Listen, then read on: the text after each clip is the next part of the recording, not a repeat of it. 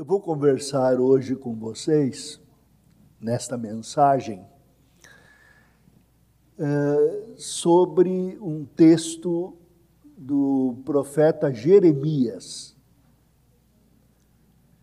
Jeremias, quando foi chamado por Deus, ele disse: Senhor, num passo de uma criança. Por isso é gostoso conversar com as crianças aqui as crianças entendem mais do que nós pensamos. Porque quando as crianças, em sua humildade, ouvem a palavra, dão lugar à ação do Espírito Santo. Muitas vezes nós bloqueamos. Jeremias disse: Eu não passo de uma criança. Deus colocou a mão na boca e disse: Você vai falar vai deixar de ter problemas de comunicação e vai falar. E ele se transformou num dos maiores profetas. Mas eu vou abordar o que está em Lamentações. Dizem que quando a gente chora por situações ou escreve, é uma jeremiada, por causa de Jeremias, o profeta chorão. Eu sei o que é isso, porque quando criança me chamavam de manteiga derretida. Mas no texto que eu vou tratar, que é o capítulo 3, uma parte dele, 19 a 39, há algo mais ali no texto que nós devemos tirar pela ação do Espírito Santo, em oração para meditar mais profundamente. O título que eu dei é Esperança é a imaginação da fé operada em amor. Deixe-me explicar o que é isso.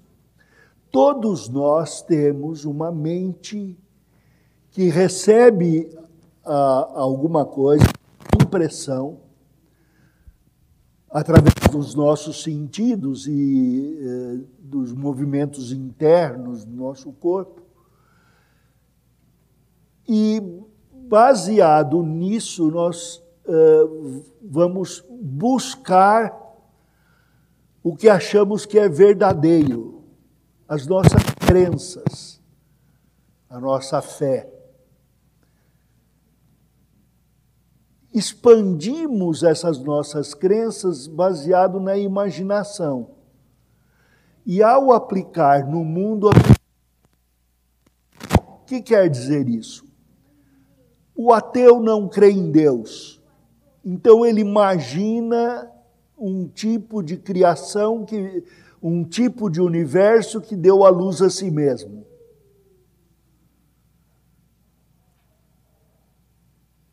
Uma natureza que é maior do que tudo, maior do que o próprio homem, que é parte da natureza. Como na natureza ele vê animais, vegetais, ele se imagina um animal. E a sua ética é a ética do animal cão morde o cão. Nós temos um compromisso de sobrevivência e vale tudo. Então a imaginação é a expansão da crença. E conforme nós uh, uh, cremos, imaginamos, e conforme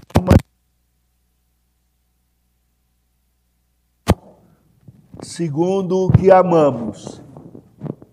É aqui que está batendo?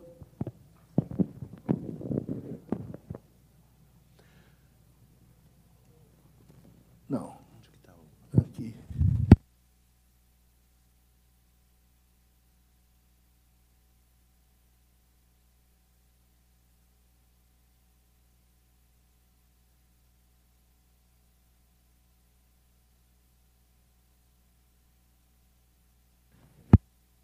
Agora acho que fico sem o, o ruído, né?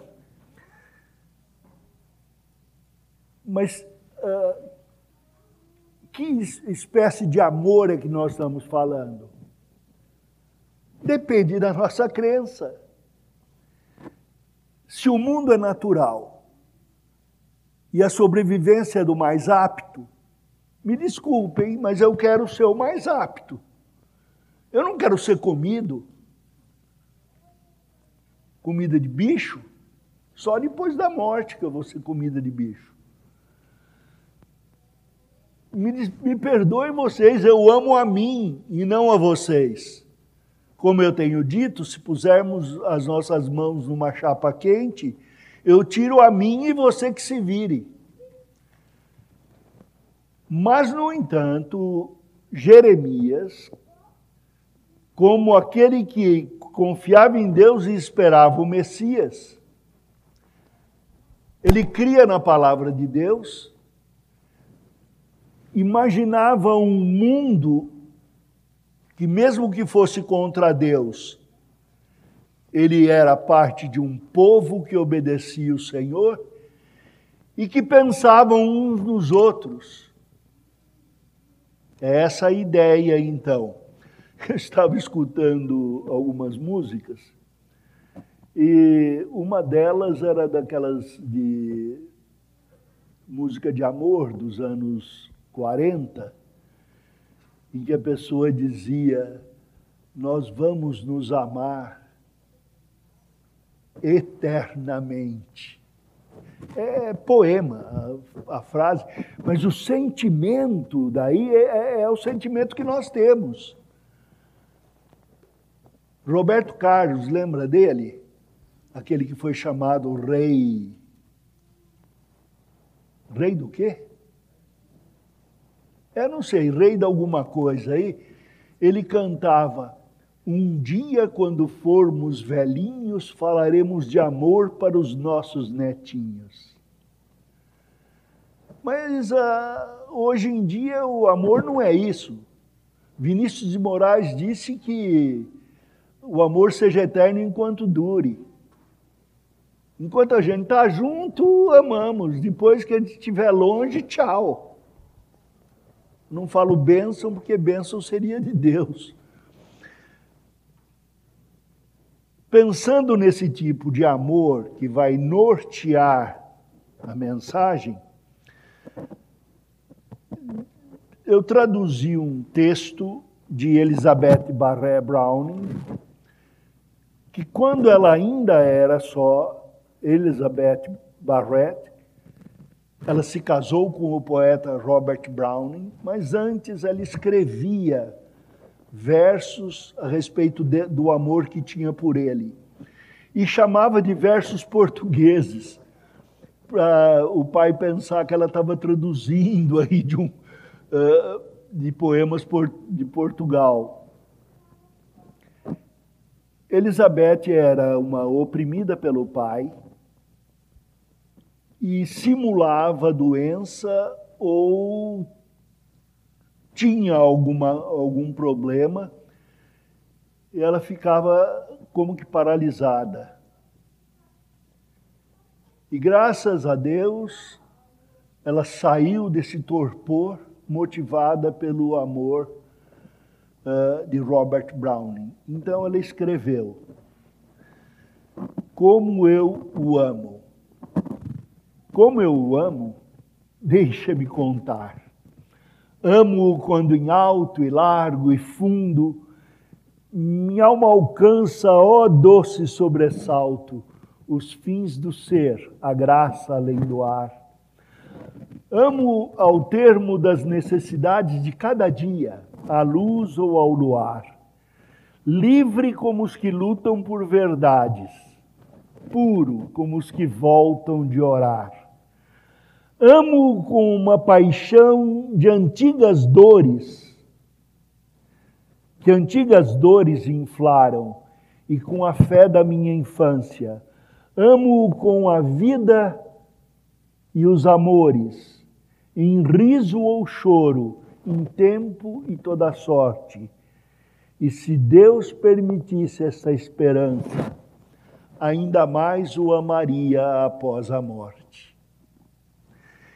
É interessante como esse amor desperta um tipo de esperança que a gente deseja, né? Eu queria viver para sempre. Não queria ser nome de rua. Morre para elogiar, põe lá. Rodovia Ayrton Senna. Rodovia Vadislau Gomes. Martins Gomes seria muito comprido. Não, graças a Deus eu tenho a promessa da vida eterna. E essa minha esperança vale para agora e para depois. Ela não morre. Então, uh, os termos de que a esperança é a imaginação da fé que opera em amor, ouçam o que Jeremias disse em, uh, antes disso. Uh, bem, ouçam o que ele disse em capítulo 3 de, de Lamentações, 19 a 39. Lembra-te da minha aflição e do meu pranto, do absinto e do veneno. Minha alma continuamente os recorda e se abate dentro de mim. Quero trazer à memória o que me pode dar esperança as misericórdias do Senhor são a causa de não sermos consumidos, porque as suas misericórdias não têm fim, renovam-se a cada manhã. Grande é a tua fidelidade. A minha porção é o Senhor, diz a minha alma, portanto esperarei nele. Bom é o Senhor para os que esperam por ele, para a alma que o busca. Bom é suportar o jugo da mocidade Assente-se solitário e fique em silêncio, porquanto esse jugo Deus pôs sobre ele. Põe a boca no pó, talvez ainda haja esperança. Dê a face ao que fere, farte-se de afronta. O Senhor não rejeitará para sempre, pois ainda que entristeça alguém, usará de compaixão segundo a grandeza das suas misericórdias porque não aflige nem entristece de bom grado os filhos dos homens. Pisar debaixo dos pés a todos os presos da terra, perverter o direito do homem perante o Altíssimo, subverter ao homem no seu pleito, não veria o Senhor? Quem é aquele que se diz e assim eh, acontece? Aquele que diz e assim acontece quando o Senhor não o manda? Acaso não procede do Altíssimo tanto o mal como o bem? Porque, pois, se queixa o homem vivente, queixe-se cada um dos seus próprios pecados. Nós estamos aqui num cenário eh, de aflição. Eu não estou falando de coisas desconhecidas ao nosso mundo. Você está passando agora por uma crise que o mundo não viu antes. Quando o mundo suportou uh, outras pragas, não foi como essa, já comprovadamente de engenharia. E nós vemos a desgraça acontecendo próximo de nós. Nós já estamos sem medo, nós já estamos sem cuidado, mas estamos vendo o mal desta Covid-19.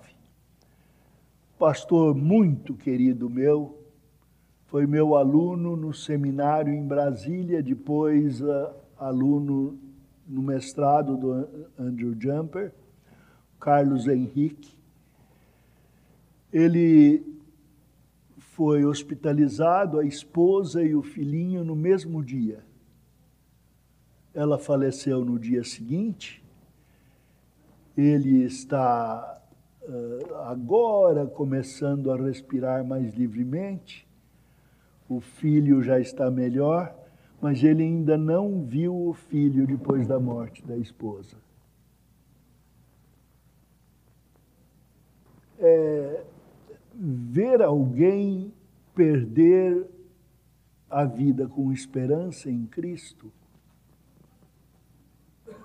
é uma benção. Mas ver alguém ficar viúvo é uma dor que eu não gostaria de sentir.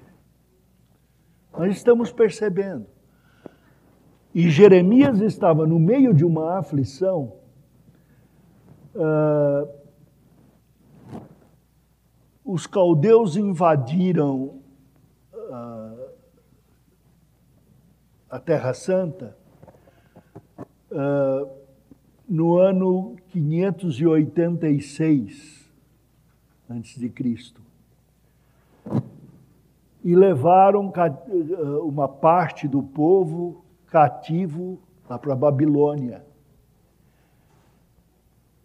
Jeremias mesmo ficou na terra, a princípio sob proteção do rei, que mandou ao comandante que cuidasse dele. E ele mesmo disse ao povo: vá para o cativeiro quietinho, porque vocês pecaram. Houve guerra entre vocês, briga entre vocês, pecado de cobiça, cada um rasgando o que tinha a fim de que o outro não tivesse. Então vocês vão quietinhos.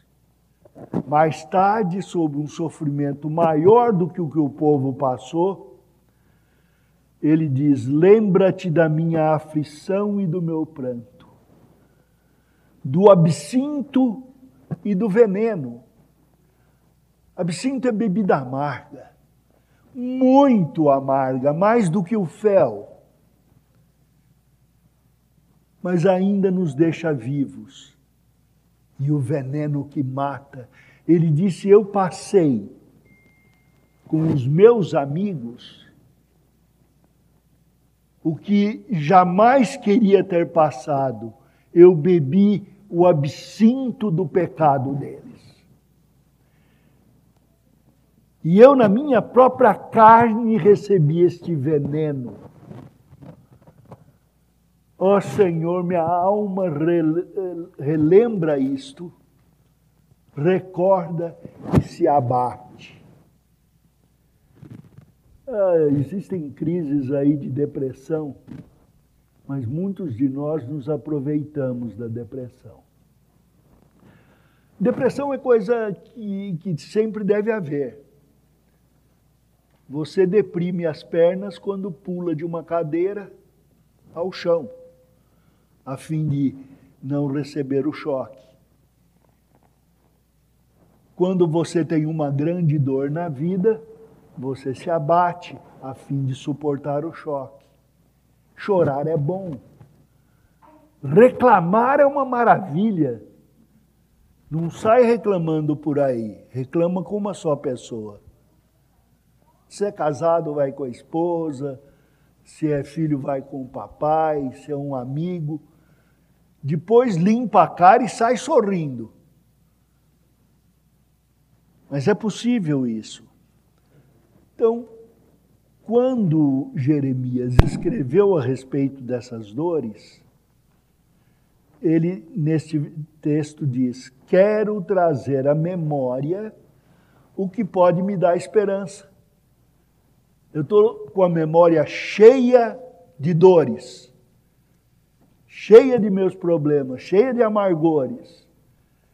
Eu quero trazer alguma coisa que me dê esperança. Bem, ao escrever, Jeremias escolheu ser pregador.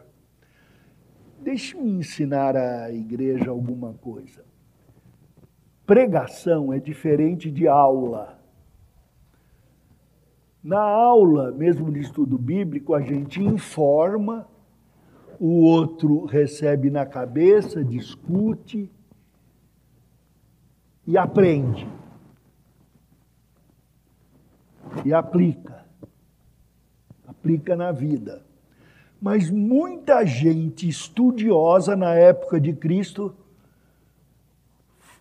foi denunciada por Jesus criticada e acusada. Disse que eram sepulcros caiados, porque toda informação que tinha caiava a vida. A mensagem ela visa o ensino, a explicação do texto, ela visa a ilustração para que todos entendam, e ela visa a aplicação ao coração, porque o coração instrui os membros, o comportamento e tudo mais.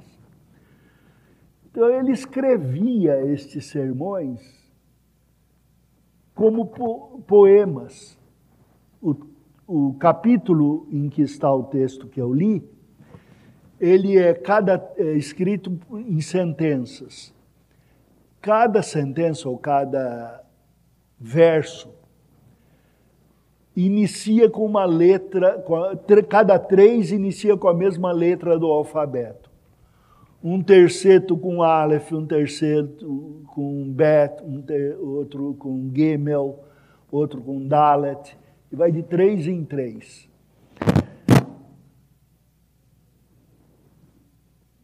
Ele prega com vigor, colocando exemplos da própria vida.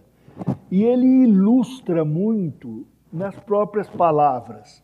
Então ele fala: a minha dor é como de beber absinto, porque dói com amargura, eu tenho amargura no meu coração. E é como morte para mim, é veneno. Então ele usa dessas figuras. Para trazer a esperança, ele vai usar isto. A questão é que quando eu passo por dor, onde que fica a fé em Deus? Não está escrito que nenhum mal me alcançaria? Não está escrito que eu seria protegido, que Deus responderia às minhas orações? Só que nós imaginamos as promessas de maneira diferente. Deus cumpriu na minha vida que o mal jamais alcançaria. Deixe-me dizer. Fui filho mau para os meus pais até 18 anos. Matei as esperanças, fui eh, amargo e venenoso. Quando me converti, e Deus me permitiu ter nos meus pais os meus melhores amigos, até que eu me casasse com a minha melhor amiga. Mas eu sofri dores, preso, torturado. Quando no meu coração deixei de, de, de ser de uma ideologia da esquerda para ser cristão, houve censura da parte dos amigos de antes e os crentes não, não me receberam. Para fazer o meu batismo, meu pai teve que lutar. Então, a, a minha profissão de fé. A minha pergunta é: Deus me disse que o me livraria do mal ou me livraria daquelas dores que eu sentia? Graças a Deus, em todo toda dor, da minha boca só saiu louvor. É disso, o mal não me alcançou. Quiseram tirar o que seria a minha vida, disse uma poetisa mas eu já havia conhecido o Senhor. Então, é esta mensagem que ele passa nesse texto. A pergunta: onde é o amor de Deus? Então Deus permite que eu sofra desse jeito? Onde o amor de Deus? O amor de Deus está em que não somos abatidos até a morte porque Cristo já morreu no nosso lugar. Somos mais fortes do que a dor, somos mais fortes do que a aflição. Vocês pensam que eu não tenho raiva de gente? Minha família sabe que eu tenho memória de elefante. Eu me lembro do manezinho que me bateu quando eu era criança. Lá em Jaú. Até a cara dele. Deus o levou cedo, porque eu voltei a Jaú para me vingar depois que cresci e fiquei forte. Sou sujeito ainda hoje a esse tipo de coisa. Mas Deus me prometeu que me daria um coração perdoador. Deus me deu um coração que poderia superar a amargura. E é nisso que nós estamos falando. Então, a primeira coisa do, do texto para trazer a esperança, o que, que é que ele queria dizer? Quero lembrar o que me traz esperança. Bem, a primeira coisa que ele fala é lembrar do caráter de Deus. Quer ter esperança no meio da aflição? Primeira coisa, traga à sua mente o caráter de Deus, aquele em quem você crê. As, ele disse no, no versículo 22, capítulo 3 de Lamentações: As misericórdias do Senhor são a causa de não sermos consumidos, porque as suas misericórdias não têm fim. Se fosse por mim, Deus já me teria levado. Se fosse por você, eu já teria tirado sua vida. É a luta dos contrários, é o opressor e o oprimido. Essa é a lei do pecado. Então, quando eu trago à minha mente as misericórdias do Senhor, que não me consumiu e que impede que qualquer coisa nesse mundo me consuma, não vou deix me deixar tomar de amargura, não vou deixar-me tomar de medo, não vou deixar que essa ansiedade tome conta do meu ser, porque as misericórdias do Senhor me impedem de consumir-me e impede o mundo de me consumir. Porque as suas misericórdias não têm fim.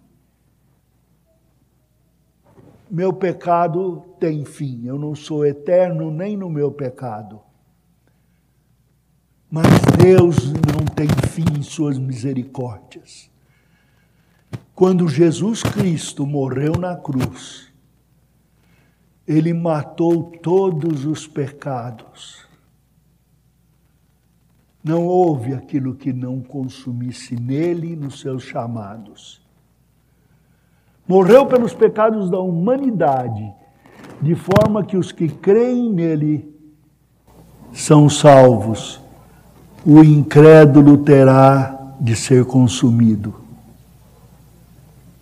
Mas Cristo, na sua eternidade, morreu pelos pecados.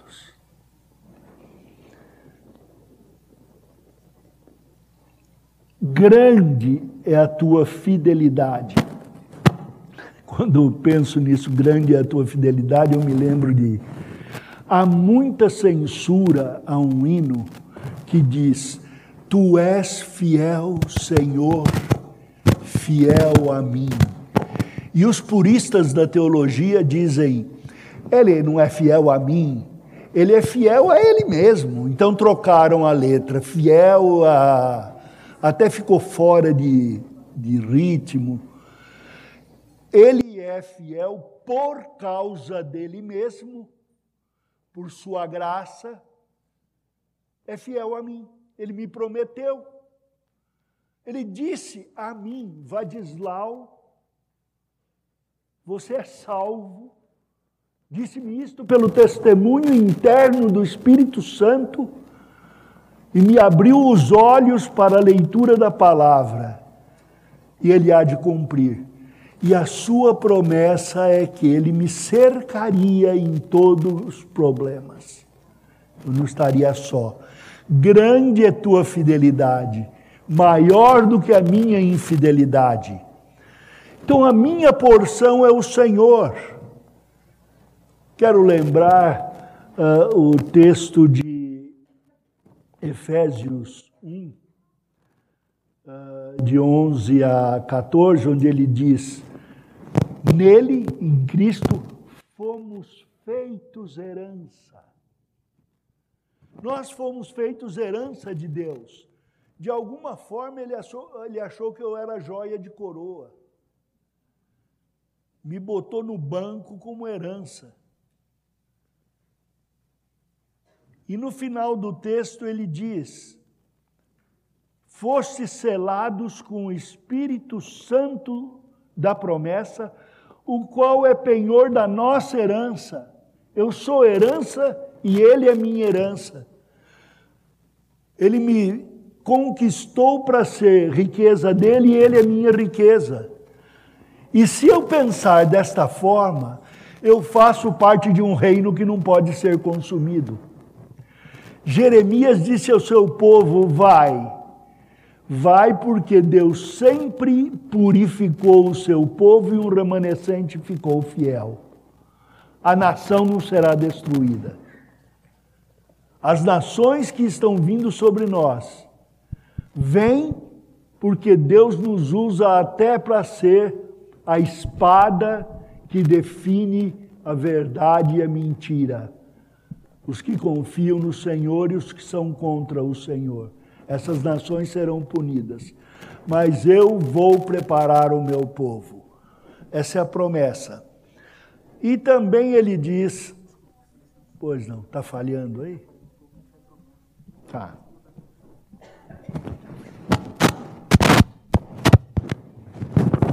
Até nessas preocupações, Deus superintende.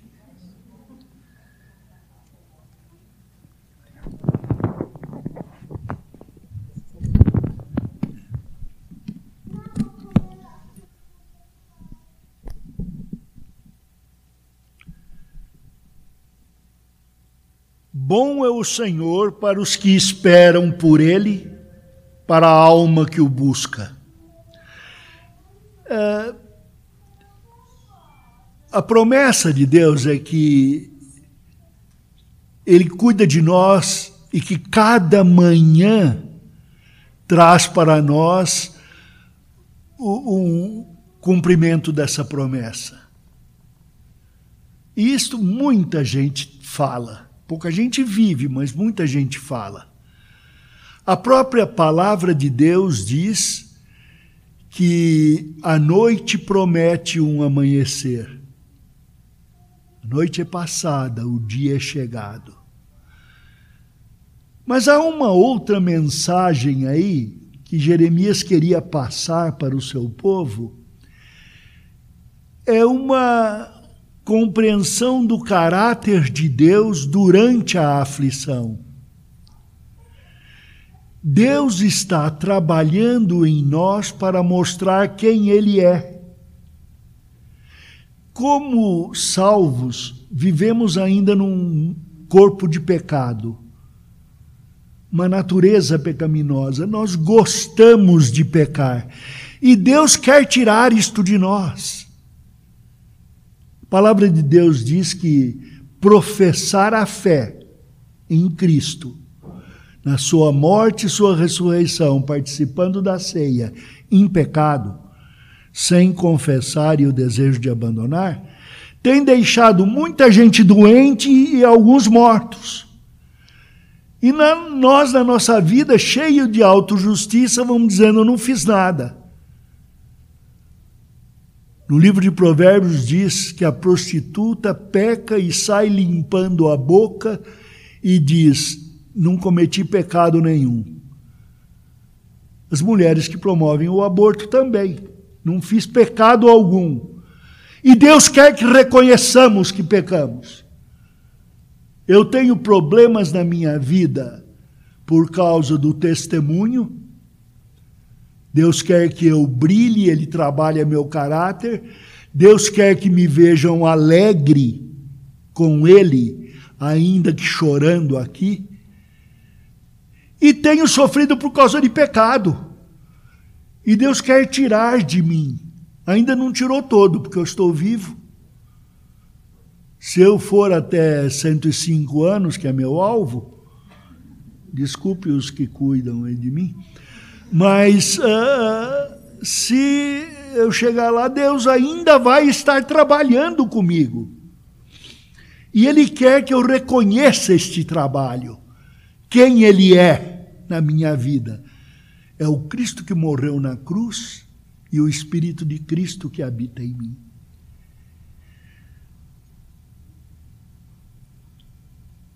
Essa é a vitória que vence o mundo, a nossa fé. Outra coisa que Deus quer trazer à lembrança é o nosso próprio caráter. Trazer à lembrança o caráter do ser humano. Versículo 26. Bom é aguardar a salvação do Senhor, isto em silêncio. Bom é para o homem suportar o jugo das, da mocidade. Assente-se solitário e fique em silêncio porquanto este jugo Deus pôs sobre ele. Põe a boca no pó, talvez ainda haja esperança. Quando a palavra de Deus diz, traga a lembrança que é bom aguardar a salvação do Senhor, isto em silêncio, não está falando para a gente calar a boca. O sacerdote era instruído a não rasgar as vestes durante, porque alguém morreu, a não uh, arrancar o cabelo e chorar baixinho, mas permitiu o choro. Quando diz bom é aguardar a salvação do Senhor, isto em silêncio, é não apregoar a própria revolta é não sair por aí requerendo justiça. Fez mal contra mim? Se fosse contra mim, eu até deixava, mas fez mal contra o meu filho. Agora eu vou sair, caçar, matar. Deus diz: fique em silêncio. Não reclama desse jeito. Chora baixinho. Porque você vai aguardar a ação do Senhor. Ação de homens, vingança de homens não satisfazem. Olha, o que, que eu faço de pior com alguém que entra na minha casa para roubar? Mato. Mas matou é muito pouco, foi e ele não sofreu. Vou fazer ele sofrer? Não, não sou torturador, Deus não quer isso. Mas Deus diz: a mim pertence a vingança. É essa mensagem que ele quer. Aguarde o Senhor, não faça isso. Não dê vazão à ira e à amargura. Aguarde o Senhor. Quem não aguarda o Senhor perde o brinquedo. Bom é para o homem suportar o jugo da sua mocidade. Olha para as coisas que você já passou. É bom, fortalece. Eu não entendo muito de fisioterapia, estou até ficando com raiva, mas minha fisioterapeuta é muito boa, mansinha, fraquinha, não dá para me destruir, mas ela fica querendo que fique na ponta do pé. Eu não sou bailarino, mas vamos lá, vamos fazer. Ontem a minha médica falou: Ó, oh, tá precisando de músculo aqui eu vou ter de fazer o quê? Ponta de pé. Uh, isso é bom para mim, não é mal. Tem gente que paga para ir sofrer na academia. Mas sofrer as dores que este mundo traz, para expor o caráter de Deus ou para tirar o pecado do homem, a gente não aceita. Então, Jeremias recomenda: assente-se solitário em vez de reclamar. Aqui diz, assente solitário e fique em silêncio. Não. Assente solitário a fim de, de não reclamar. Esse solitário é o quê? Quando Jeremias queria ficar sozinho, ele ia para um lugar longe de Deus? Há algum lugar longe de Deus? Se eu descer as profundidades da terra, lá tu estás. Se eu subir até as estrelas, lá tu estás. Não há lugar onde eu possa fugir de Deus. E quando eu me assento solitário em silêncio, eu falo com Deus. E Deus fala comigo. Então, as suas aflições, em vez de reclamar e amargurar o coração dos outros, escolha uma, duas pessoas que você confie, que sabe que você não vai destruir Pode falar, isso é chorar baixinho, não descabela, Não joga nada no chão para quebrar, que depois você vai sentir falta da boneca. Mas fala com Deus, porque Deus pôs o jugo sobre nós e Cristo disse que o seu jugo seria suave. Então, se o meu peso é muito grande, Deus aumenta a minha força. Essa é a ideia. E Jeremias recomenda: paciência, meditação, humilhação diante de Deus provocam uma expectação de esperança. Uma esperança que a gente sabe da misericórdia eterna. Então a gente muda o caráter. Uh, só um vislumbre Deus não força ninguém à desobediência. Tiago 1, 13 a 15. Deus a ninguém tenta, ele mesmo não é tentado por ninguém. Então ninguém diga sou tentado por Deus. Antes, Deus dá força para suportar a tentação e a provação. Então, seu caráter estará sendo mudado quando você vencer isto. Em vez de extrema indignação, use essa força para virar a face. Se você não tem outro jeito de se proteger, não pode fugir, já levou um tapa, espere em Deus. Não precisa virar nem outro tapa, nem literalmente levar outro tapa. Mas é, mostra o outro lado da moeda. Pague o mal com o bem. Esta a, ilustração. Cada um é punido e disciplinado pelo Senhor. Os ímpios são punidos e eu sou disciplinado nós somos disciplinados, segundo o bom propósito de Deus. Deus tem um bom propósito. E ele promete conformarmos ao caráter do seu filho, que Filipenses diz, ele cumprirá o que iniciou em nós, e nós espelhamos a face de Cristo no esplendor de sua glória, como diz segunda aos Coríntios, capítulo 6. Em último lugar, Jeremias quer trazer à lembrança o caráter da aflição. Vejam, caráter de Deus, em primeiro lugar.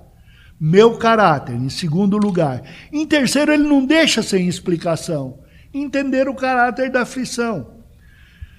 O caráter da aflição tem dois tipos de imaginação. Tem a imaginação do regenerado, do salvo, os filhos de Deus, que veem essa aflição de maneira diferente. E tem a imaginação de fé dos inimigos de Deus. Em primeiro lugar, lembrando que vivendo neste mundo ainda, como eu falei, nós desejamos evitar a dor, uma vida sem pressão, e uma vida de abastança. Não, ninguém pense, ah, eu não quero abastança do jeito que eu estou dar. Não, não é assim. Por exemplo, eu não tenho muita coisa na vida, mas gosto de giló. Eu queria ter um quarto cheio de giló, preservado. Talvez fazer hidroponia criar meus gilós lá, sempre ter. Gosta de giló? Vai lá em casa. Uh, tem gente que gosta de pão de ló. Até tem um poema que diz: Eu tenho um, um quarto cheio de pão de ló. Vai lá em casa, estou sozinho que dá dó.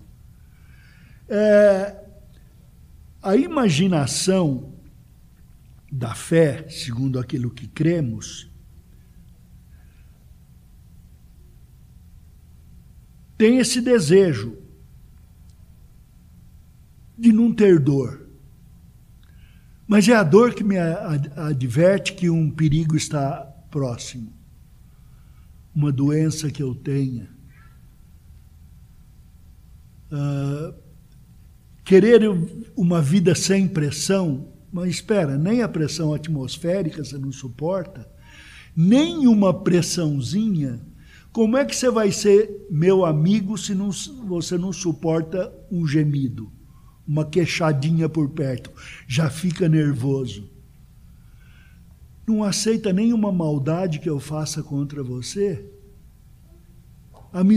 as misericórdias de Deus são a causa de não sermos consumidos, devia formatar nosso caráter. Quando eu prometo ser seu amigo, seu irmão, nada poderá tirar. O que pode invalidar a minha filiação a Deus? Nada. E a sua? Nada. Então temos de ser irmãos e não podemos evitar isto, tem que ser misericórdia, porque Vadislau é que nem espinha de peixe. Quando você pensa que não tem, já está na sua garganta. Eu sou incômodo. Misericórdia, porque você eu bebo como quem bebe absinto, como quem come giló, e faz ficar gostoso. Já provaram doce de giló? Melhor do que o doce de figo. Então há um jeito de transformar a amargura em doçura, como Cristo fez na cruz por nós, transformando o cálice da maldição em cálice de bênção. Nós estamos em guerra contra o mal. Não há vida de paz na terra por enquanto. E estamos em preparo para um, uma pátria maior nos céus. Então, o tema da aflição são: lutamos contra nossos pecados e lutamos contra uma injustiça externa. Dê a face ao que o fere e farte-se de afronta. Não ficamos sem eh, pacíficos nem pacifistas nem passivos. Mas confiamos em Deus para obedecer a Sua palavra, para termos um comportamento coerente com a Sua graça, quanto aquele que nos fere. A Bíblia permite que eu defenda os meus. E eu tenho como me defender, mesmo agora, velhinho, eu tive que aumentar a força externa. Se atacarem a minha casa, eu tenho a minha mocinha lá para defender. Se passar da porta, vai ser levado para fora. Mas se entrarem na minha casa e me roubarem e eu não estiver lá, Vou atrás por um pouquinho de tempo para ver se recupero. Se não, vou orar pelo ladrão. O ladrão que levou a Bíblia, que aprenda a ler. O que levou a faca, que não se corte. E peço a Deus que um dia eu esteja diante dele para falar do amor de Jesus Cristo. Então, eu tenho o direito de me defender de defender os meus, eu tenho uh, a obrigação. Mas passado o evento, eu aceito a afronta, eu farto-me da afronta. Será que eu vou me deixar machucar por um roubo? Outro dia falei do relógio do meu pai. Um relógio de fama que ele ganhou do, do pai dele e que eu planejava dar ao meu filho. Perguntei, eu não dei, não. Aí a esposa, lembra do roubo? Na hora eu fiquei com vontade de ir atrás do ladrão, mas faz tanto tempo, já faz uns oito anos, mais. Uh, e me lembrei e orei por ele. Fartei-me da afronta usei da misericórdia e trouxe à minha alma a esperança de um dia poder pregar a este homem. não rejeitará para sempre, pois ainda que entristeça alguém, usará de compaixão segundo a grandeza das suas misericórdias, porque não aflige nem entristece de bom grado os filhos dos homens. A aflição não será maior do que eu posso suportar. Deus é maior que a minha aflição. E ele tem um propósito em que eu passe desta aflição. Vou, vou fazer alguns comentários aqui sobre o caráter de Deus e o caráter do homem no caráter da aflição. Durante o tempo em que havia guerra usando gente, hoje eles destroem com foguetes e acaba tudo. Mas no tempo em que havia confronto, o, a história de um soldado que estava na, numa vala, com muitos outros, alguns já mortos, e ele disse: O que vai acontecer conosco? Estou ouvindo os tiros. O outro falou: Enquanto você ouvir os tiros, você está vivo, há esperança. Pensem nisso. Enquanto você está sofrendo a aflição, você não foi soterrado por ela, porque tem gente que fica parado e não reage mais. Eu ainda posso reagir, ainda posso correr, ainda posso me esconder, ainda posso reclamar, chorar baixinho, falar com Deus, mas minha alma está viva e o meu corpo está vivo. Eu ainda estou sendo preparado pela misericórdia de Deus. Agora, a imaginação da fé dos inimigos de Deus. Esses imaginam coisas vãs, como diz o Salmo. Geralmente, quando o, o iníquo, ou nós na iniquidade, quando estamos discutindo com Deus a respeito de aflição, nós trazemos questões legais e sociais. No, na grande sociedade do Éden, que tinha dois membros, Adão e Eva, quando pecaram e foram confrontados com Deus, começou. Foi ele, foi ela. Aí não deu certo a acusação porque não provaram a culpa, fica uh, a inocência. Ambos apontaram para Deus, foi o Senhor. Sim, é o Senhor que produz o mal e o bem, mas como? Deus é bom e não pode produzir diretamente o mal, mas ele criou o um mundo bom. Quando ele criou o mundo bom, ele criou o mundo fora dele, não dentro dele. Ele criou um mundo externo. Deus não está sujeito a este mundo que ele criou. Ao criar fora dele, criou menos do que ele. E menos do que ele, prenuncia o mal. Menos do que Deus é mal. Ninguém é bom. Menos do que Deus é mal. Mas Deus planejou que esse dilema fosse resolvido, colocando seu filho na humanidade a deidade dentro da carne, morrendo pela humanidade, resgatando os seus e levando-os ao bem. Durante este tempo, nós temos uma luta entre o bem e o mal.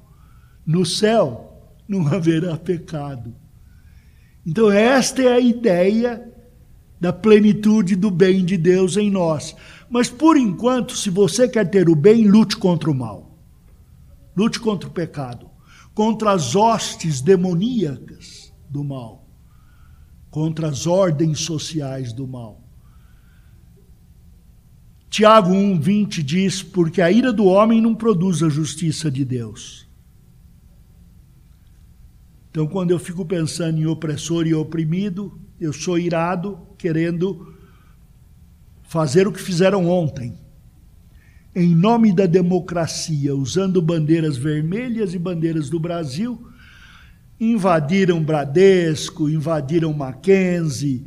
Então, o mal fica visto. Nós temos de defender o bem na nossa teologia e na nossa prática de vida. E na nossa prática de vida e no social. Só se o nosso coração souber que a ira de Deus, que a ira do homem não produz a justiça de Deus. Que a ele cabe a ira e a minha obediência à sua justiça.